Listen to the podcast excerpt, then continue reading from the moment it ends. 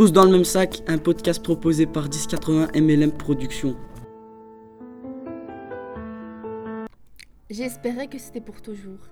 Je m'appelle Sandrea et c'est arrivé lorsque j'avais 15 ans. J'étais assise avec mes copines, on parlait. Mais quelque chose, ou plutôt quelqu'un m'observait, sans cesse. C'était un garçon. Je faisais semblant de ne pas le voir, mais c'est totalement faux. Tout à coup, je me suis retournée et il était derrière moi. J'ai stressé de fou, mon cœur battait à 100 à l'heure. Il m'a pris à part en me regardant dans les yeux. Il, me dit euh, Mais qu'est-ce que t'es belle? T'aurais pas un numéro? J'ai pas répondu et je ne lui ai pas euh, donné. Mais lui, par contre, m'a laissé le sien.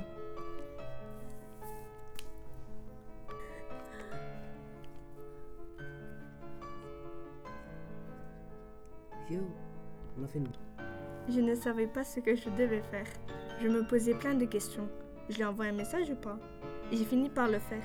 Il a directement su que j'étais. Je ne savais pas ce que je devais faire. Je me posais plein de questions.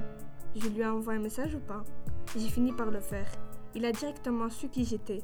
Et on a eu une très bonne discussion. On a rigolé et rigolé. C'est là où je me dis, j'ai bien fait de lui envoyer un message. Il est sympa en fait. Depuis, on s'est approché. J'ai vraiment commencé à m'attacher. De jour en jour, j'ai commencé à devenir folle amoureuse de lui. Et il avait l'air aussi. Il me faisait plein de promesses et j'y croyais. Et en fait, c'était ce genre de connard. En vérité, il jouait avec plein d'autres filles. Un vrai disquetteur ce gars. Mais comment j'ai pu aimer un type comme lui? Il m'a délaissé. Et oui, après tout ça. Tout l'amour que j'avais pour lui se transformait en haine. À présent, nous sommes devenus de simples inconnus. Plus de bonjour, plus rien en fait.